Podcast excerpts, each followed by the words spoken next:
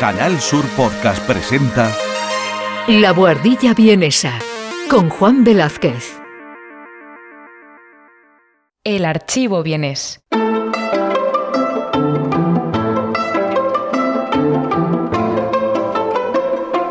La ronda rápida de preguntas y respuestas de la Guardilla Vienesa. Bienvenidos a un nuevo capítulo del Archivo Bienes, la sección que es posible gracias a los mensajes de voz que nuestros oyentes nos envían directamente al WhatsApp del programa, que os recuerdo es el más 43 677 634 531 67. Los mensajes pueden tener la duración que necesitéis y a través de ellos podéis hacerme llegar aquellas inquietudes o preguntas que siempre os hubiera gustado que un músico os respondiese. Simplemente aseguraos de que efectivamente introducís el más 43, que es el prefijo de Austria, y que grabáis el mensaje en una zona relativamente tranquila para que os pueda escuchar con claridad. Y sin más, damos comienzo a nuestra sección de hoy con José Carlos, que desde Barcelona nos pregunta algo muy interesante relacionado con por qué en los conservatorios apenas se enseña la música popular de otros siglos. Hola, saludos Juan, eh, me llamo José Carlos y la verdad que bueno, me encanta tu programa, muy interesante. Y la verdad llevaba un tiempo que quería preguntarte sobre en la enseñanza de, la música, siempre, o al menos a mí siempre me han enseñado como la música históricamente aceptada en cuanto a, bueno, mm, si nos vamos al clasicismo, si nos vamos al renacimiento, al barroco, lo que sea, los autores y la música que se escuchaba, pues ya fuera en la iglesia o en los palacios, o en, pero supongo que habría una, la música más folclórica, la música que se escuchara más a lo mejor en la calle, que hiciera la gente. Eh, eso que yo imagino que a lo mejor porque queda menos escrito, era más de, supongo que de, de transmisión oral, pero que supongo que habrá muchos documentos, que habrán registros, que habrán cosas, y creo que sería muy interesante a lo mejor que, que la gente, los chavales, eh, lo estudiasen también para, ver la música, la evolución de la música paralelamente a lo que sería la música más, más formal o más académica. No sé si tú crees que se da por eso, porque interesa más dar esa parte o es más cómodo dar esa parte de música, o, o por, qué se, por qué se daría eso, ¿no? Porque creo que si no se pierde un poco, pues eso, ¿no? La música más tradicional. Bueno, pues nada, muchas gracias y, adelante. Muchísimas gracias por tu mensaje, José Carlos. Pues eh, la pregunta que tú nos haces de por qué apenas enseña la música popular de otros siglos es una cuestión bien curiosa de la que yo personalmente eh, puedo distinguir unas eh, tres razones distintas que además me han ido ayudando a, a entender un poco mejor los mecanismos de transmisión y conservación con los que cuenta la música.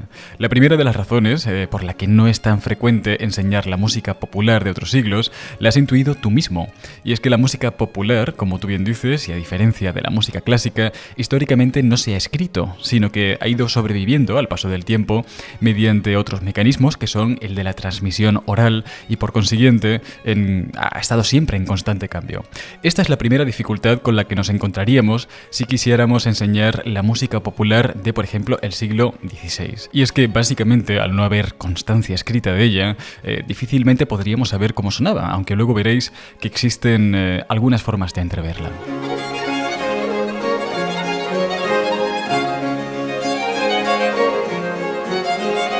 De esta primera conclusión podemos extraer una segunda, y es que a diferencia de la música clásica, si la música popular ha podido sobrevivir al paso de los años sin recurrir a la escritura, es sencillamente porque no lo ha necesitado. La historia de la música clásica, y utilizo el término clásico para que nos entendamos, eh, comienza en el mismo momento en el que Occidente eh, comienza a idear un sistema estable de escritura musical, por lo que sus inicios se remontan a no hace más de mil años.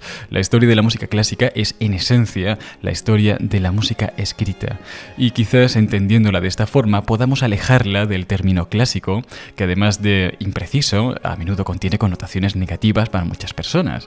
Mientras que la historia de la música popular es en esencia la historia misma del ser humano y de su capacidad única para hacer y transmitir la música.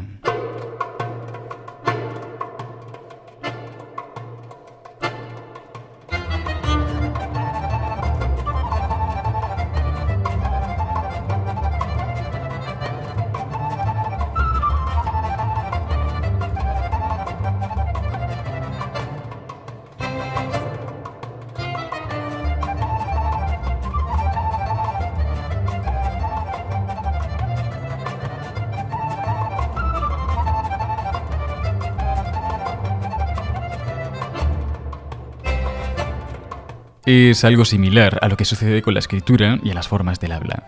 La escritura, que en su origen surge como un recurso para satisfacer la necesidad de fijar las palabras, requiere de una conservación y de una transmisión especial para poder soportar el paso del tiempo. Si no escribimos y enseñamos a otros a leer y a apreciar lo que se ha escrito, pues eh, básicamente la enseñanza se pierde. Así de sencillo. Sin embargo, las formas de habla no necesitan ser escritas para sobrevivir. Su mecanismo secreto es la constante evolución. Y si bien podemos saber qué pensaban, pero no como hablaban las personas del siglo XVII, por ejemplo, eh, sí que podemos hacernos una idea al observar cómo hablamos nosotros mismos, pero sobre todo al encontrar referencias escritas y formas de expresión en los libros de la época. Lo que me lleva a una tercera y última conclusión. Al igual que la escritura ha registrado de forma aproximada cómo se hablaba en las diferentes épocas, la música clásica o música escrita ha registrado y absorbido en múltiples ocasiones rasgos característicos de la música popular de la época.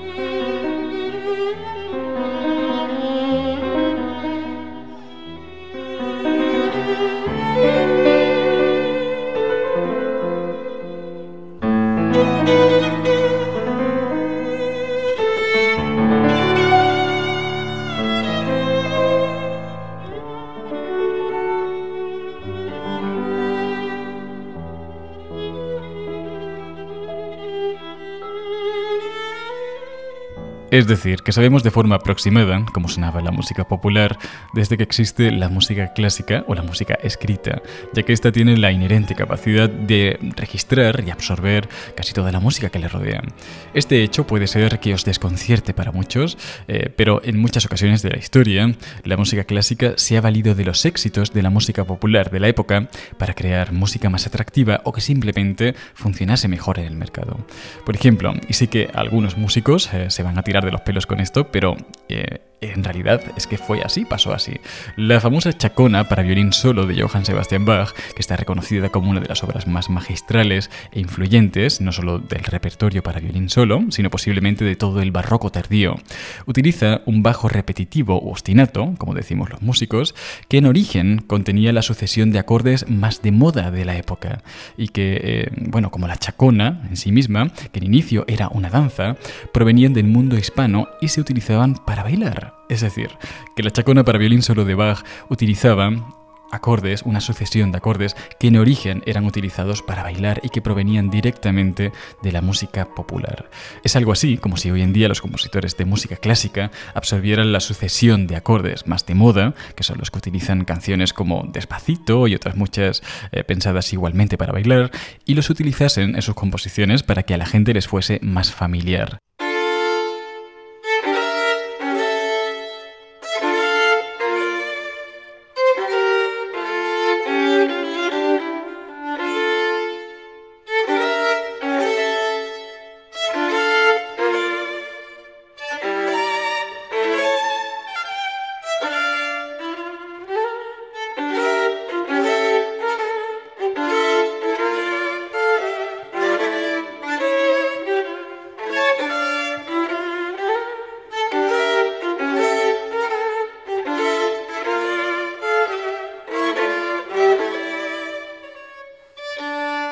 Y de no hacerse así, quizás dentro de 500 años, eh, no sabríamos cómo sonaba la música popular del siglo XXI.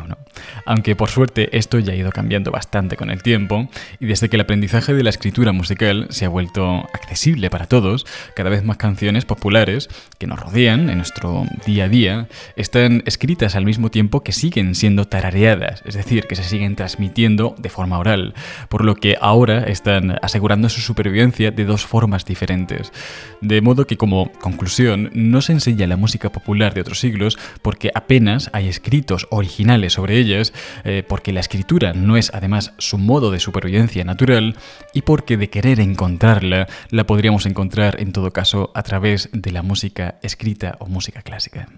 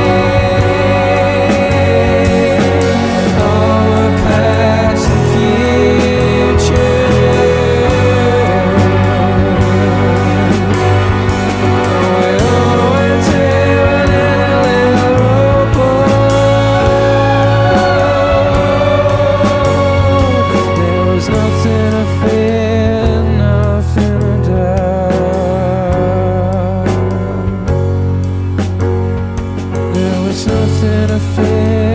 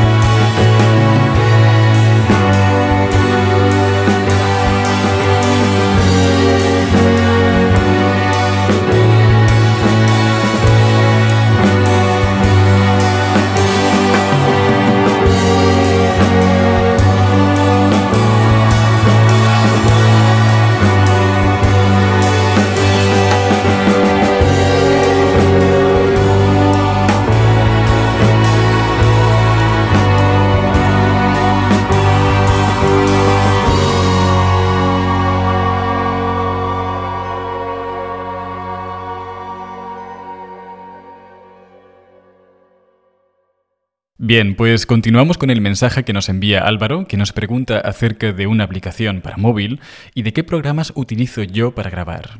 Muy buenas, Juan. Eh, sobre todo, primero, enhorabuena por el programa. Te iba a comentar que llevo un tiempo tocando instrumentos de viento y para aligerar el proceso de edición y subir vídeos a Instagram me doy cuenta de lo difícil que es encontrar una aplicación con reverb gratis o de pago sin suscripción que merezca la pena. Como no sé si existe, ¿podrías decirme si conoces alguna? Y si no fuera así, ¿podrías decirme qué programas usas para edición en ordenador? Muchas gracias. Muchísimas gracias por tu mensaje, Álvaro. Pues eh, antes de responder a tu pregunta, voy a tratar de explicar muy brevemente a nuestros oyentes qué es exactamente eso que nos comentas de la reverb y para qué se utiliza o por qué alguien querría hacer uso de ella. Eh, la reverb o reverberación es eh, uno de esos fenómenos acústicos que experimentamos todo el rato, ya que en esencia la reverberación no es más que la prolongación natural de un sonido en relación con las condiciones acústicas del entorno. Y os voy a poner un ejemplo muy sencillo y práctico para que os hagáis bien la idea. Imaginaos que estáis dentro de una casa nueva y vacía a la que recientemente os estáis mudando o que simplemente estáis visitando. ¿Cómo sonaría una conversación, por ejemplo, dentro de esa sala? Sonaría con mucha resonancia, ¿verdad? Pues ese efecto concreto de prolongación, cuya extinción del sonido se produce gradual y uniformemente, es el que se conoce como efecto de reverberación. Y el tiempo en el que se mantenga en este efecto dependerá de manera proporcional en función de las dimensiones que tenga el espacio cerrado donde produzcamos el sonido. De modo que un cuarto de baño vacío tendrá menos reverberación que un salón vacío. Y a su vez, este tendrá menos reverberación que una casa completamente vacía. Y así sucesivamente.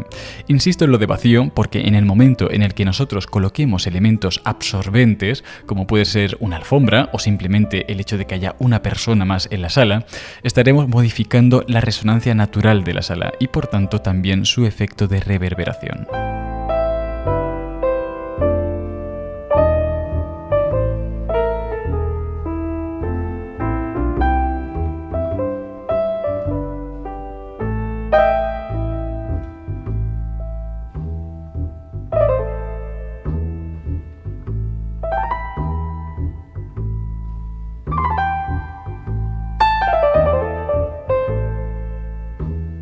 Bien, pues ahora que sabéis de forma aproximada en qué consiste esto de la reverberación, entenderéis por qué es tan importante para un músico y es que básicamente este efecto tiene una enorme influencia sobre el sonido de los instrumentos y sobre cómo el público los percibe y los escuchará en una sala determinada. Aunque sorprenda, la relación que existe entre los instrumentos y la arquitectura de una sala donde estos acostumbraban a sonar han estado históricamente ligadas hasta hace muy poquito tiempo. Tanto es así que el tamaño de las salas en que sonaban ciertos instrumentos han sufrido incontables modificaciones siglo tras siglo cada vez que dichos instrumentos aumentaban o variaban su potencia y sus capacidades técnicas. Si echáis un vistazo, por ejemplo, a una orquesta barroca, eh, descubriréis que tanto la orquesta como los instrumentos que la componen tienen menos potencia sonora y el número de individuos que la componen es bastante inferior al de las orquestas actuales. Es por esto que el espacio natural de las orquestas barrocas son en su mayor medida no siempre, pero en su mayor medida las iglesias, porque la cantidad de reverberación que estos espacios poseen ayudan a completar la falta de potencia y de resonancia que los instrumentos barrocos contienen.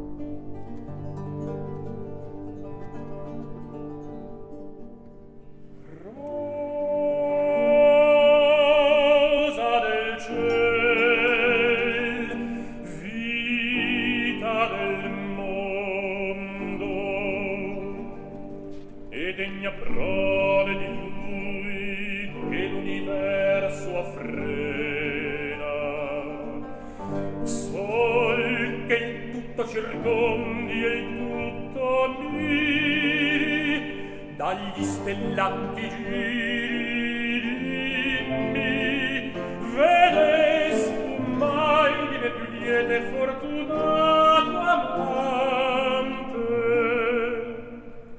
Sin embargo, si colocamos una orquesta moderna en una iglesia, con instrumentos eh, tremendamente potentes y numerosos, descubriremos que la reverberación en ese espacio jugará en su contra, haciendo que el sonido se vuelva tremendamente difuso y saturado.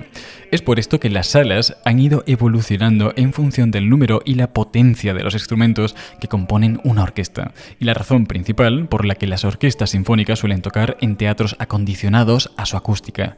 Esta relación ha sido así estrecha hasta hace bien poco tiempo, cuando la tecnología ha conseguido emular de forma artificial este efecto y por lo tanto deshacer esa antigua relación. Es aquí donde entra el mensaje de Álvaro. Tanto él como otros muchos músicos sienten que cuando se graban tocando en su habitación, completamente amueblada, se entiende, y que por lo tanto está desprovista de reverberación, pues eh, echan en falta esa, esa prolongación perdón, que tanto embellece el sonido de los instrumentos y que hoy en día, independientemente de la sala, como os decía, pues se puede emular de una forma artificial con programas de edición de sonido. Según me estabas comentando, Álvaro, he estado indagando un poco para ver qué aplicación móvil podría solucionarte esta necesidad y que además pues no te cobrasen por ello y sinceramente no he encontrado nada que se adapte, que se ajuste exactamente a lo que tú estás buscando.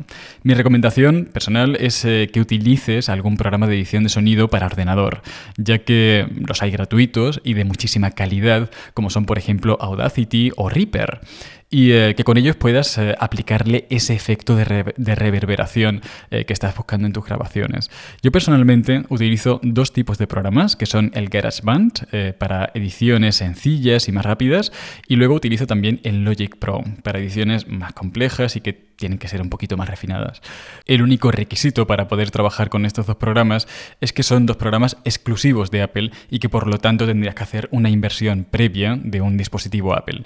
Pero lo bueno es que, por ejemplo, GarageBand, que es un programa muy completo y tremendamente intuitivo, es gratis. Una vez que tienes un dispositivo Apple, un iMac o un MacBook o lo que sea, eh, te va a venir integrado en el sistema. Así que a lo mejor es una opción que quizás eh, te compense.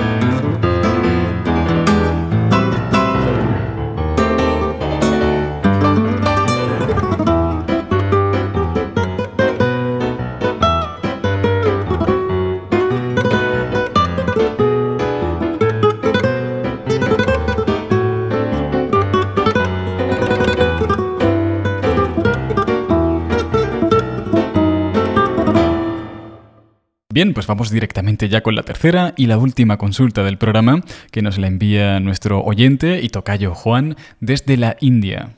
Buenas, Juan. Me gustaría saber, eh, ¿tú qué crees? Si las inteligencias artificiales, al igual que en el arte, en la música empezaron a tomar también un papel y cómo crees que eso afectará a los músicos. Un abrazo. Pues muchísimas gracias por lanzar esta cuestión, Juan, porque en realidad es un tema interesantísimo y que en mayor o menor medida nos toca o nos tocará a todos de lleno en algún momento. A ver, para no meter demasiado la pata, he tenido que pedir ayuda a un par de colegas que tengo aquí en Viena y que se dedican al tema de la programación y de la ingeniería informática, pues para que me pasasen eh, y me informasen sobre artículos fiables eh, sobre todo esto de la inteligencia artificial y en especial de lo que ésta ya es capaz de hacer actualmente en el ámbito de la creatividad. Lo primero que tendríamos que aclarar antes de nada es en qué consiste esto de la inteligencia artificial y qué es lo que se busca conseguir con ella. Por lo que he podido informarme, una inteligencia artificial es en esencia, y os leo textualmente la definición más sencilla de entender que he encontrado, una combinación de operaciones matemáticas que trabajan en conjunto con el propósito de imitar los procesos lógicos que podría seguir una mente humana. Además con el añadido de que éstas pueden mejorar automáticamente conforme la información se va recopilando en ellas. Sé que no es la definición más precisa ni la más completa, pero bueno, no olvidéis que estamos en un programa de formación musical. El caso es que estas eh, inteligencias artificiales llevan años desarrollándose y a priori lo que se busca con ellas no es tanto el hecho de sustituir el trabajo que podría hacer un humano, sino más bien el de complementarlo. Sin embargo, ahora veremos que a efectos prácticos esta frontera entre complementar y sustituir está resultando ser más fluida y confusa de lo que en un principio se esperaba.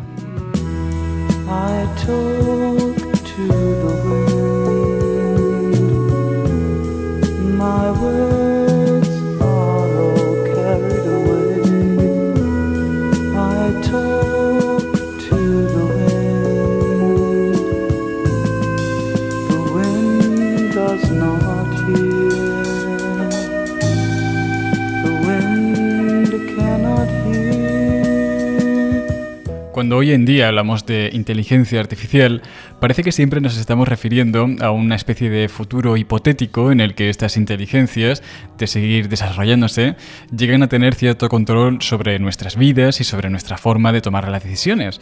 Pero lo cierto es que esto de las inteligencias artificiales está siendo ya algo mucho más del presente que del futuro, y no siempre, además, estamos siendo conscientes de ello.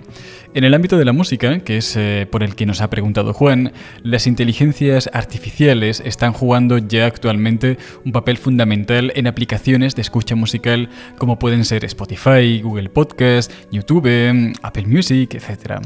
Estas aplicaciones utilizan inteligencia artificial principalmente para estudiar nuestro tipo de consumo y así poder anticiparse a lo que querríamos escuchar para ofrecérnoslo en, forma de recomendación.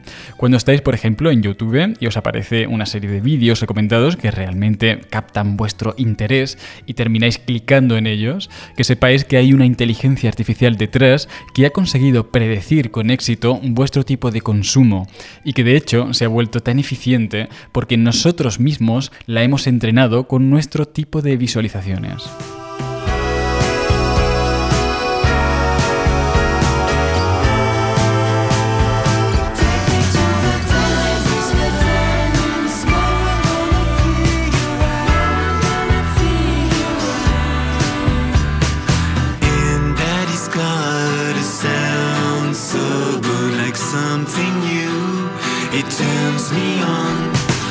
Otro ámbito donde también están jugando un rol fundamental es en el de la producción musical. En este sentido, las productoras contratan el servicio de una inteligencia artificial que les ayude en el complejo proceso de la masterización, de la que quizás habréis oído hablar en alguna ocasión y que en esencia es la optimización y el equilibrio de todos y uno, cada uno de los eh, sonidos que componen un disco. Para encontrar a un profesional que haga realmente bien este trabajo, pues eh, este habrá tenido previamente que dedicar muchísimos años a refinar su oído, a un entrenamiento auditivo consciente y habrá tenido además que acumular muchísima experiencia previa eh, para poder llegar a masterizar correctamente y de forma óptima un disco. Esto hace que este tipo de profesionales de la producción musical sean relativamente escasos, eh, al menos los muy buenos, y que por lo tanto pues sean costosos de obtener para una productora. Bien, pues por esta razón las eh, productoras están empezando a invertir cada vez más dinero en inteligencias artificiales que complementen e incluso sustituyen con increíble eficiencia lo que un profesional de la masterización podría llegar a hacer. De hecho, eh, pueden llegar a hacerlo tan bien que ninguno de vosotros diría que la música que estamos escuchando ahora mismo de fondo es una música íntegramente producida por una inteligencia artificial.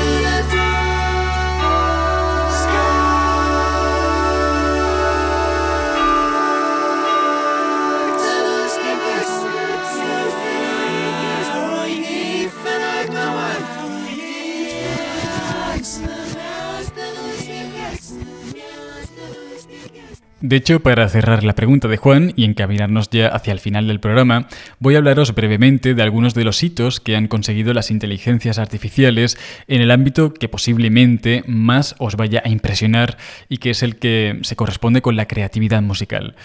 En paralelo a todo esto de la masterización y de la recomendación de contenido del que os he hablado, las inteligencias artificiales llevan años perfilándose para poder crear música de forma genuina y además ser eh, lo suficientemente convincente como para que nuestros oídos no puedan distinguir entre un humano y una máquina. En 2016, por ejemplo, eh, investigadores de Sony utilizaron una inteligencia artificial para componer una canción al estilo de los Beatles y a la que la propia inteligencia llamó Daddy's Girl y que ha sido esta canción que ha estado sonando hasta ahora. Apenas un año después, en 2017, una inteligencia artificial llamada Amper lanzó el primer álbum completamente artificial de la historia, al que curiosamente tituló I Am I, Soy una inteligencia artificial.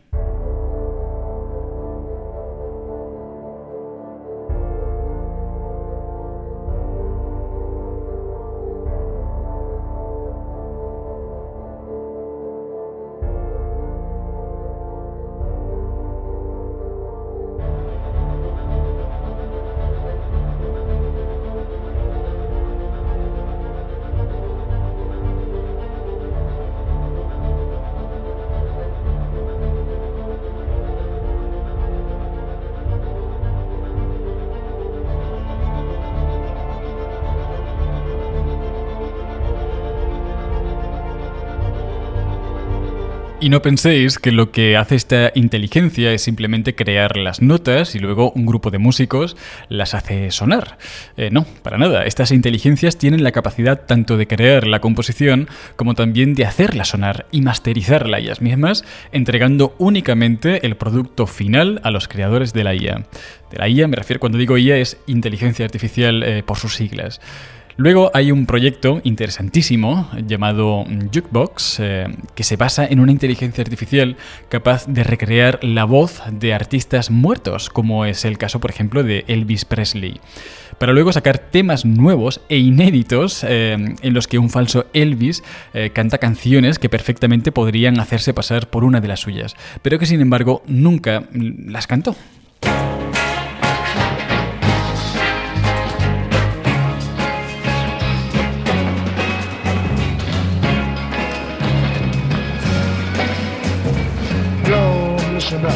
Up. Here's a story about a little guy that lives in a blue world.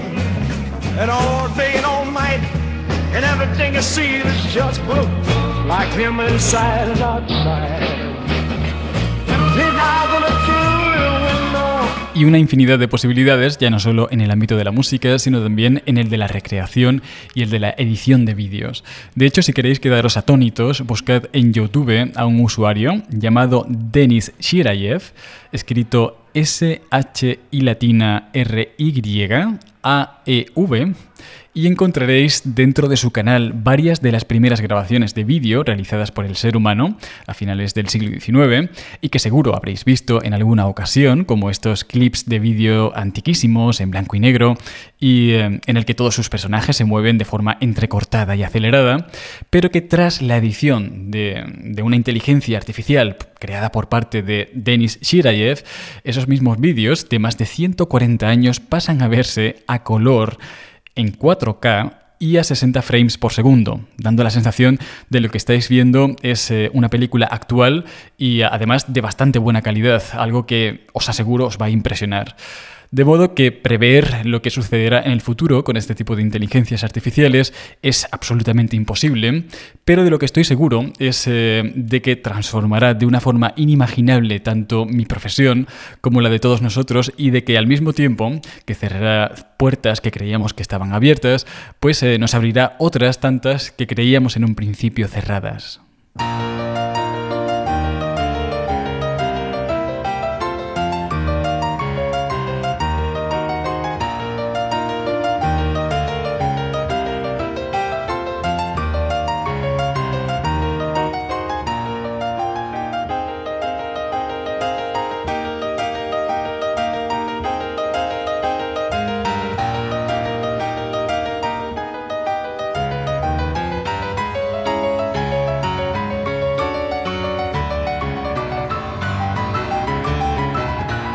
En fin, pues eh, con esto ya llegamos al final de nuestro querido archivo vienés y recordad que esta sección es una vía para que la guardilla vienesa pueda comunicarse con sus oyentes y para que deis eh, rienda suelta a todas aquellas preguntas que os gustaría que un músico os respondiese y que podéis enviar por WhatsApp a través del número de teléfono más 43 677 634 53167.